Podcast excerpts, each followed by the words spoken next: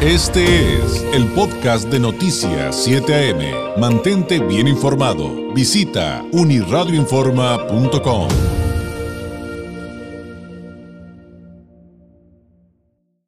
Nos visita en el estudio el presidente municipal de Ensenada, Armando Ayala.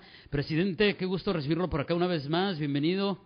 Muchas gracias por regresamos antes de lo que creía porque hace aproximadamente un mes estuvimos aquí, pero muy buenos días. Aquí estamos listos y dispuestos para informar. Y yo soy el que y yo soy el que no he ido para allá y ya pasó un mes y extraño horrores Ensenada, extraño horrores la, ruta del vino, pero bueno, eh, esa es, otra cosa. A ver, viene, viene este momento en el que hay que rendir cuentas, ¿no? Creo que esa es la parte más importante. Si bien hay un ejercicio eh, que, eh, por el cual se ha destacado Morena de estar informando constantemente, este, desde, por ejemplo, las mañaneras del presidente, ¿no? Pero cada quien tiene sus propios ejercicios en cada, su nivel, en cada nivel de gobierno. También hay una obligación legal y hay una obligación con la ciudadanía de hacer un recuento, hacer un recuento anual y salir a dar la cara, presidente. Y el próximo, pues ya, ya es este sábado, primero de octubre. Sí, pasado mañana. Viene, viene, viene, viene su informe, presidente, y está bien interesante porque es el tercero, pero es, no, es, sí, es el tercero, pero es el primero. A ver, partamos por eso. Así, así, así le comenté yo fuera de cámaras aquí a nuestro compañero. Es el tercer informe del presidente municipal Armando Ayala, ya que fui electo como presidente municipal en el 2019 y fui reelecto en el 2021 para continuar otros tres años más.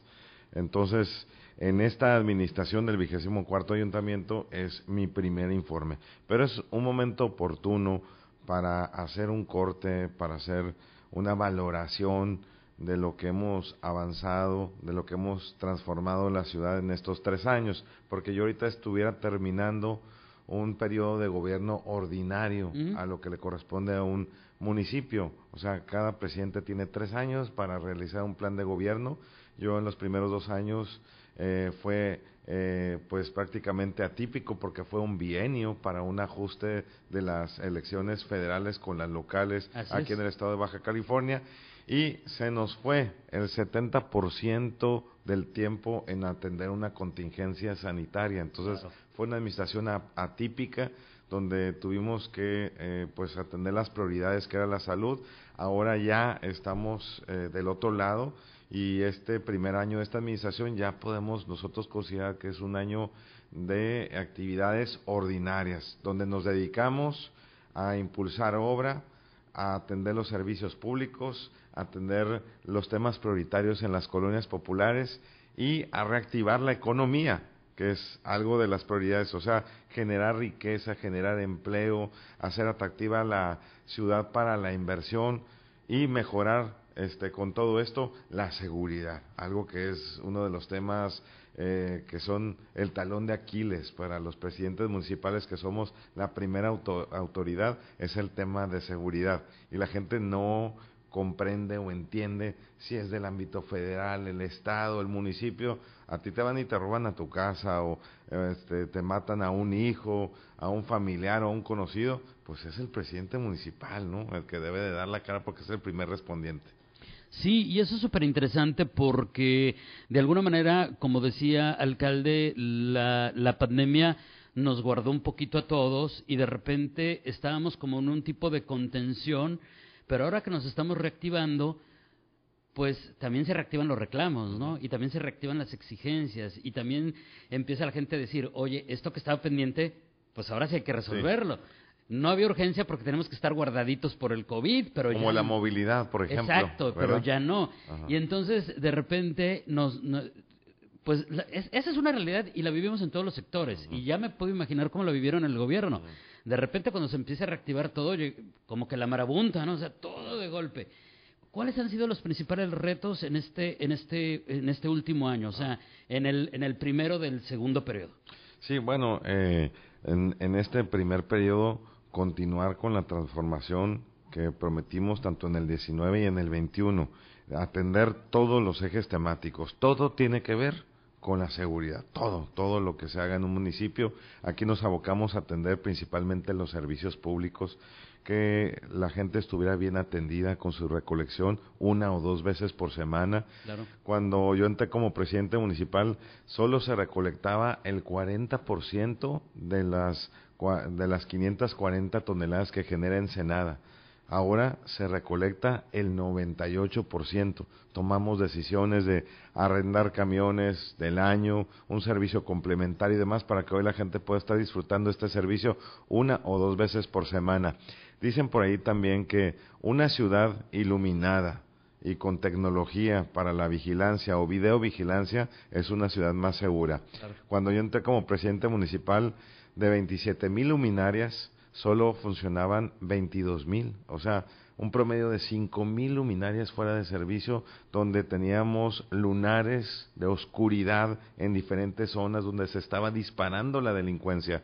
Hoy tengo el alumbrado público a un 97-98% y hemos incorporado más de 2.000 lámparas, que esto también nos ha permitido mejorar en materia de seguridad. El rescate de espacios públicos, que es otro tema. Para eso se requiere recursos, se requiere apoyos federales. El presidente de la República me apoyó con más de 235 millones de pesos para eh, rescatar plazas públicas como la Plaza Cívica de la Patria, el centro de la ciudad, que es el nuevo Zócalo, el Parque Revolución, la construcción de un mercado público municipal, unidades deportivas y demás. Eso también me ha permitido que la zona centro se vaya erradicando poco a poco los índices de inseguridad. ¿Dónde tenemos el problema mayor? Las ciudades. Es en la zona centro, donde hay más eh, conglomerado de limpiacarros, de comerciantes, de turistas y de diferentes personas que andan este, pidiendo dinero o andan haciendo alguna chambita en específico. Ahí es donde se producen este, la mayor parte de, de los delitos y son una de las zonas que han tenido muchos problemas muchas ciudades, como por ejemplo Mexicali, que se le cayó su centro histórico, que también le apostó al rescate. Aquí en su momento también Tijuana, con la revolución, que en un tiempo también se fue cayendo, la han estado rescatando varias veces. Y yo estoy en el proceso de rescatar el centro histórico de Ensenada. Recientemente anunciamos una inversión privada de 25 millones de pesos. ¿Para qué? Para que se cree, se haga, se desarrolle ese distrito de regeneración económica. Distrito centro histórico, así como el Little Italy, así como Gas Lamp, así como la Madero de la Ciudad de México, que eran calles abandonadas de delincuencia, no aptas para el turista. Bueno, pues así se nos estaba cayendo ya el centro de Ensenada y estamos invirtiendo próximamente para que la gente no diga, ah, pues qué bonito porque voy a ir al valle, voy a la bufadora así, y el centro de la ciudad, ¿qué? ¿Qué, qué, qué le vamos a ofrecer? Del atractivo que que ya, ya, o sea, que claro que lo ha sido, el asunto es que, que, lo hemos perdido. Ahora, ¿qué hay respecto, pues, a esto que todos sabemos que es absolutamente real? No hay tiempo, no hay presupuesto que alcance. Y entonces hay que planear. ¿Qué hago primero? ¿Qué hago después? ¿Por qué lo comento? Porque entonces ahora me toca preguntarle, presidente, eh, ¿qué hay de asignaturas pendientes? Si yo le digo, a ver, este, ¿qué sigue en materia de prioridades?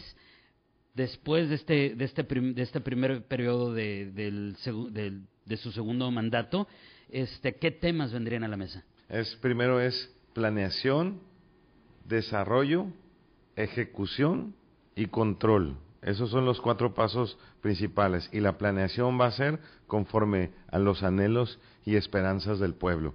¿Con qué soñó el pueblo de Ensenada con un rescate de la ciudad, con una transformación, con obra pública, con mejorar la seguridad, con que se atendieran las colonias más necesitadas. Te digo que el presidente de la República nos apoyó con ese plan de mejoramiento urbano, pero también he tenido yo el apoyo del presidente, he tenido el apoyo del exgobernador Jaime Bonilla, que iniciamos muchas obras prioritarias y he tenido también este, vigente el compromiso que hizo la gobernadora Marina del Pilar para seguir apoyando al puerto de Ensenada.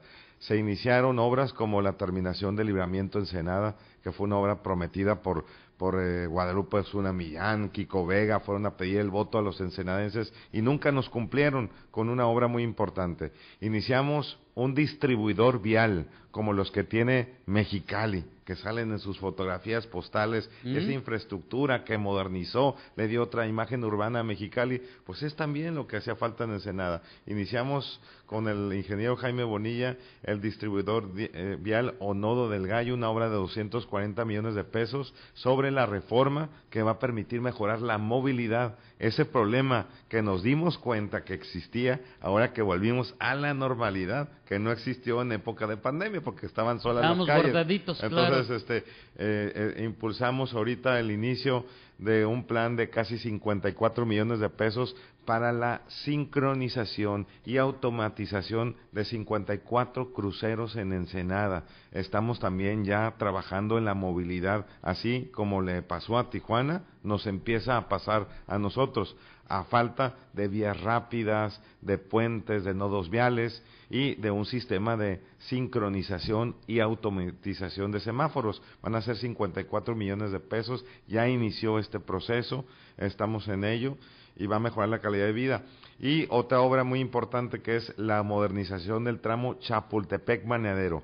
Ese tramo que ustedes toman para ir hacia el sur de la península de Baja California, a Maneadero o a la Bufadora, que se le llamaba el tramo de la muerte, pues es una obra esperada por los ensenadenses hace 20 años.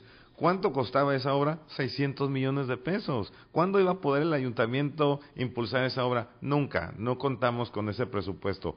Fue la administración también del ingeniero Jaime Bonilla que hicieron las gestiones ante la Secretaría de Comunicaciones y Transportes para que ese tramo de 6 kilómetros se le entregara a la federación y se aplicaran 600 millones. Y es una obra que está en desarrollo, se está ejecutando, tres carriles de ida, tres de vuelta, camellón central, tres puentes en reconstrucción y eso va a cambiar la vida de los residentes, de nuestros visitantes y nuestros turistas. Son obras que transforman la ciudad, son obras que mejoran la calidad de vida y en qué se puede medir todas estas mejoras para el puerto. Tú me preguntarás, bueno, todo esto que está haciendo, alcalde, ¿cómo lo puede medir usted que va dando resultados? Te voy a decir que esto se refleja en la reactivación económica. Una ciudad que está segura, ordenada y limpia es una ciudad que es más atractiva a la inversión y a los visitantes. ¿Cuántos turistas recibíamos antes de la pandemia, por ejemplo? Tres millones seiscientos mil. ¿Cuántos estamos estimando para este año? Cinco millones doscientos mil. ¿Cuál es el nuevo destino turístico de Baja California que se está activando? Es Ensenada, su puerto, sus valles, sus desiertos, para las actividades turísticas y las inversiones. ¿Cuántos cruceros vamos a cerrar para este 2022? 320. ¿Cuándo en la historia Baja California y su puerto había tenido tantos cruceros? Nunca. O sea, 320. ¿Cuánto representa en economía? 800 millones de pesos. Y ahora viene el evento este mundial del vino, ¿no? También. Imagínate que estábamos muy preocupados cuando pasaron los hechos recientes aquí en Baja California, que, que, nos alteraron, nos, nos, este, los laceraron en nuestra imagen, este, internacional. Tuvimos muchas llamadas, pero, este, la gente se tranquilizó. Ya estamos listos para este evento tan importante que inicia el 31 de octubre. Es el Congreso Mundial del Vino, la OBG que le llaman. Entonces van a venir como tres mil personas de diferentes partes del mundo. Eh, vienen funcionarios de la Ciudad de México. Está apoyando mucho la Secretaría de Agricultura de la Ciudad de México, el secretario Villalobos para los presupuestos, la gobernadora también la ha estado entrando en lo que es este recursos y demás, y nosotros estamos embelleciendo la ciudad, toda la entrada del Sausal, alumbrado público, jardinería, seguridad, eh, y este y todo lo que tiene que ver para que la ciudad se vea vestida de banderas. Una bandera de cada país invitado a la entrada de la ciudad, que se vea bonita, que la gente se lleve buena imagen. Eso va a estar increíble y, y, obviamente pues yo creo que muchos vamos a estar también por allá. Ahora, después vendrá el mantenimiento. Todas estas obras requieren constante trabajo, o sea, son, es, es, algo que queda para la ciudadanía y, y también se lo comento, alcalde, porque viene un recurso, pues entre comillas, extraordinario por el tema del del decreto para la regularización de, de los autos de procedencia extranjera. Entonces, me imagino que como el presidente anunció que, van a ser recursos que se van a destinar a los municipios para pavimentación, tendrá que haber alguna parte que, que resulte beneficiada en Senada, ¿no? Sí, estamos pidiendo a la Secretaría de Hacienda de la Ciudad de México el censo, el censo de los vehículos empadronados en el municipio para que eh, se coteje aquí con lo del Estado, porque nosotros estamos eh, considerando que había más de 180 mil eh, eh, trámites pendientes, o sea, demasiados, demasiados este, autos que estaban fuera de la regularización. Entonces estimamos que sería como un promedio de 100 millones de pesos, lo que en primera etapa se recibiría para la pavimentación. Y estábamos revisando también los manuales de operación, que es para nueva pavimentación no es para tapar baches, ah, no es para reencarpetar, es para nueva pavimentación. ¿Quiénes se van a beneficiar con este programa? Pues las colonias más necesitadas, las más marginadas, en este caso, por ejemplo, Maneadero, que tiene más de 80 mil habitantes y eh, casi eh, 93 colonias. De las 93 son nada más siete regulares, lo, lo demás son puras invasiones, pero necesitan mucho apoyo. Así que, atención, eh, colonias populares eh, marginadas que no cuentan con los servicios, hay que eh, gestionar con su gobierno para que metan las redes de agua y drenaje, porque solamente las vialidades que cuenten con agua y drenaje, las redes se van a poder pavimentar. Un, un, dato muy relevante que vamos a recalcar en el informe son los resultados en materia de seguridad del municipio de Ensenada, que es muy importante porque es un compromiso que hicimos. Este, por ejemplo, en lo que va de este año, al cierre del mes de agosto cerramos con un 54% a la baja en los homicidios dolosos. Y este mes de 27 que tuvimos el año pasado, este mes nada más se han registrado 5 homicidios. O sea, esa es la actualización porque hace hace unas semanas Rosicela Rodríguez comentó cifras de Baja California y destacaba estos municipios donde lograron reducir la estadística de homicidios de manera muy notable. Sí. Nosotros hemos contribuido como municipio eh, a las estadísticas nacionales, a la reducción. Entonces, es para mí importante informar esto en los delitos de alto impacto y bajo impacto, pero principalmente en los homicidios, que es lo que nos preocupa, lo que nos aleja las inversiones, el turismo y demás. Entonces, estamos recuperando aquella ensenada tranquila, de paz social, donde la gente pueda andar tranquilamente y con familia. Eso lo van a ver el próximo sábado primero de octubre en el informe. Y ya después platicaremos en otra ocasión de lo que viene con, con el reordenamiento, ¿lo podemos decir así? Sí, el reordenamiento del, del, Valle de Guadalupe. Del Valle de Guadalupe, ¿no? ¿Qué le parece si lo dejamos pendiente? Porque nos, tomaría, nos tomaría, pero todo un programa completo este, platicar de cómo se va a ordenar, qué sí se va a poder hacer, qué no se va a poder hacer, a dónde lo vamos a reubicar, porque finalmente hay una derrama económica importante, entonces, ¿dónde está el punto de equilibrio? Pero lo dejamos en pausa, ¿qué le parece? Y que no engañen a la gente, porque hay muchos que están timando, venden terrenos, mira, aquí puedes construir un hotel, cabañas, y no es cierto, pues hay una regulación. Y, la otra, que hay actividades que sí se pueden realizar y que están afuera de la zona agrícola. Ah, eso sí. Entonces, por ejemplo, eso, eso también está padre platicarlo. Está... O, o lo de los conciertos también, que ya ves que cancelamos uno porque no tenía permisos, estaba hasta anunciando aquí en Uniradio. Digo, yo, yo sé, digo, yo sé que muchos que siguen esos este a, esos grupos, esos cantantes estaban pues este Un, poquito aguitados, pero pues la verdad yo estaba contento porque yo amo Valle de Guadalupe, entonces dije, muy bien, palomita, palomita. A ver, pero hay otros temas. A ver, vamos, vamos, vamos, vamos. Eh, hablando de la 4T. Sí. Hablando de la 4T, está este movimiento denominado Alianza Patriótica eh, eh, por la 4T o Alianza Patriótica eh, Morena.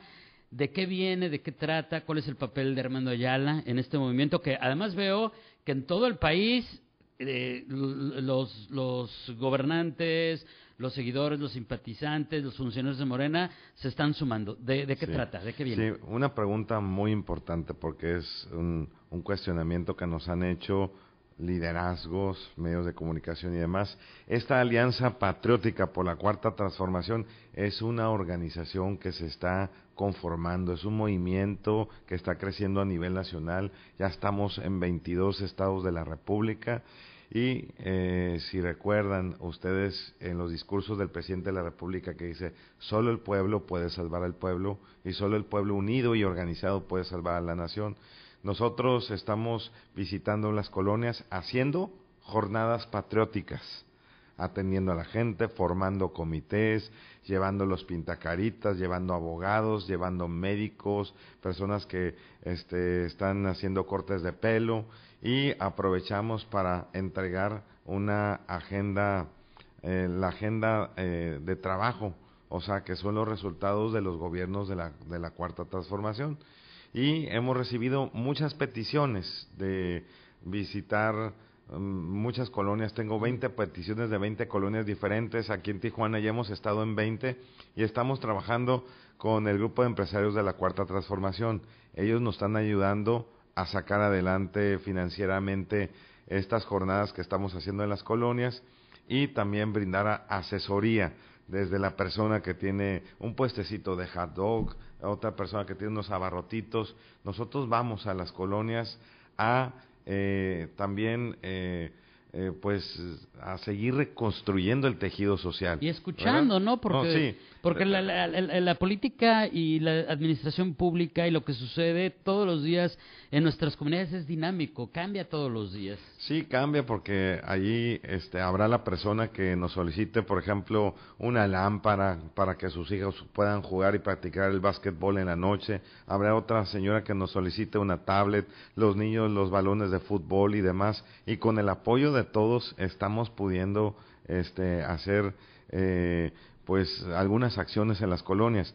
Quiero agradecer aquí en este espacio públicamente a la alcaldesa de Tijuana, Montserrat Caballero, quien ha atendido las peticiones que nos han solicitado en las colonias populares. Ha sido un gobierno municipal abierto con aquí con su homólogo Armando Ayala, que vengo yo en calidad de coordinador de esta alianza.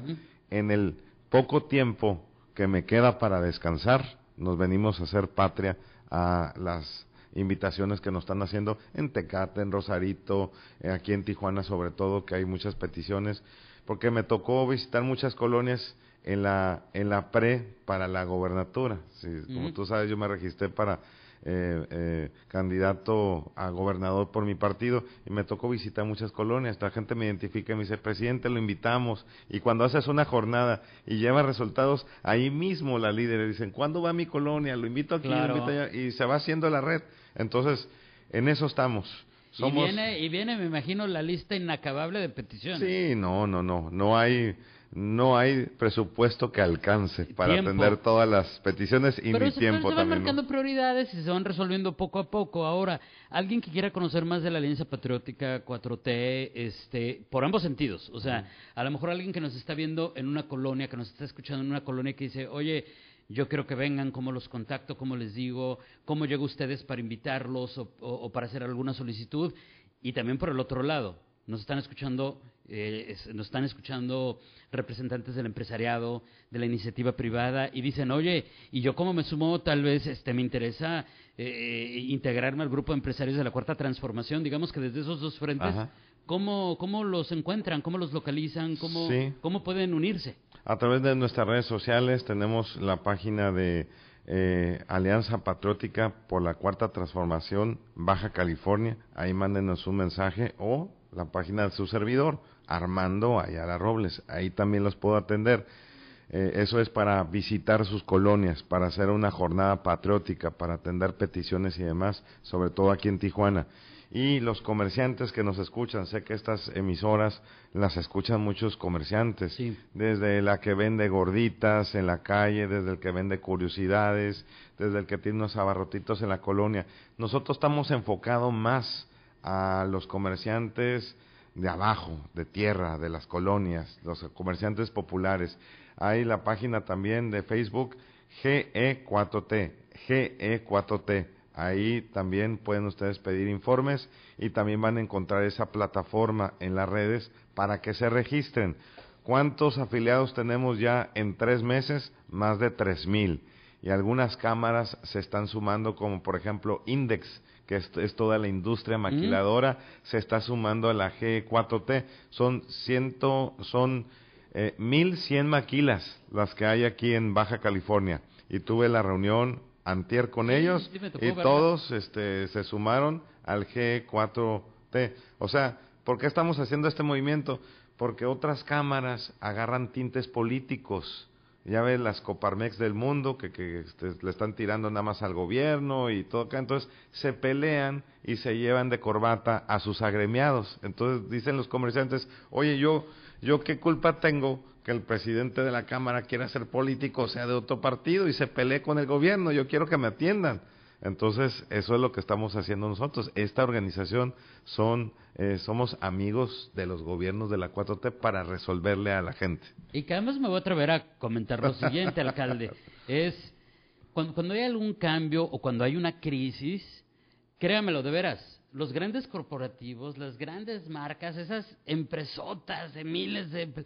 son las que menos problema tienen realmente cuando hay una crisis, a quienes hay que atender son a todos estos que usted acaba de mencionar. sí, sí, sí, exactamente. O sea, son, son, son los que van a vivir de primera mano el asunto de ¿y cómo le hago para este nuevo tiempo? ¿Y cómo le hago para encaminarme a estas nuevas reglas? ¿Cómo le hago para adaptarme a, a estas, a, estas reformas? ¿Cómo, cómo, cómo, ¿Cómo me motivan para entrar, por ejemplo, a la, formalidad y decir, seguir y, decir puedo seguir contribuyendo con mi país ahora también de esta manera y, y, también desenmascarar a muchos funcionarios corruptos. Por ejemplo, yo tuve una reunión con los de asociaciones de, de, bares y restaurantes de la Avenida Revolución y me expusieron muchos temas que tienen que ver con, con la federación, el estado y el municipio. Y muchas veces no es que la presidenta o el presidente municipal esté fomentando la corrupción o demás. Tiene un compromiso porque fue, es un representante de elección popular, pero el equipo que está abajo puede estar extorsionando, puede estar haciendo malas prácticas con los comerciantes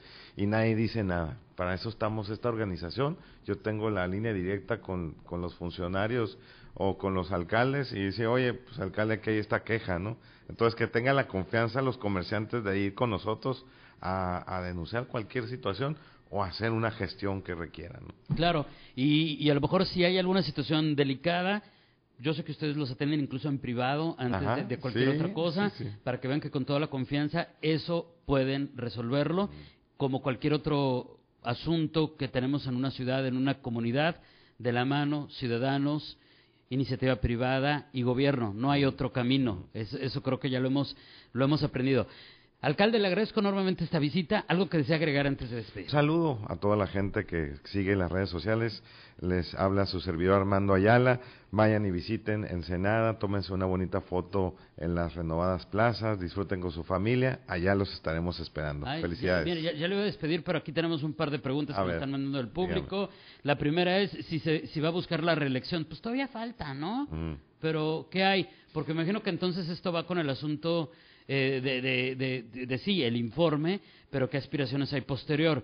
Y, y, este asunto de, que finalmente también va a llegar un momento en que va a haber sillas disponibles para baja californianos, por ejemplo, en el Senado. Sí, bueno, en ese sentido hay que crear las condiciones. No hay que esperar que se den las condiciones. Hay que crear las condiciones. ¿Y cómo se crean las condiciones o cómo le va a ir uno a pedir el voto de confianza a la ciudadanía con resultados, con trabajo, con referencias, con sondeos, con las opiniones. Y eso me lo voy a ganar haciendo eh, un buen trabajo, cumpliendo con lo que estoy haciendo. Al momento que yo quiera aspirar a otro cargo, a otra posición, ¿qué es lo que va a preguntar la gente? ¿Y qué hizo Armando Ayala como, como presidente?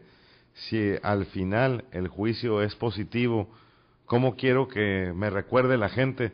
Pues que cuando vaya eh, a caminar en las calles o a un café, un restaurante, la gente me salude, no me, no me anden corriendo de los restaurantes o me ande poniendo peluca y lentes como cuando Kiko Vega se iba a Disneylandia o Peña Nieto. Quiero que me digan, ahí está el presidente municipal que resolvió el problema de la seguridad, ahí está el que resolvió lo de la basura, ahí está el que trajo obra. Ese es Armando Ayala. ¿Cómo está Armando Ayala? Porque ese es el legado que yo quiero dejar. Los puestos son prestados, aquí estamos de paso. Alcalde, muchísimas gracias. Muchas gracias, felicidades. Y por aquí los esperamos muy pronto. Es el presidente municipal de Ensenada, Armando Ayala Robles. Su informe este sábado al mediodía eh, en Ensenada, pero por supuesto lo pueden ver en toda la entidad en redes sociales. Regresamos. Este fue el podcast de Noticias 7am. Mantente bien informado. Visita unirradioinforma.com.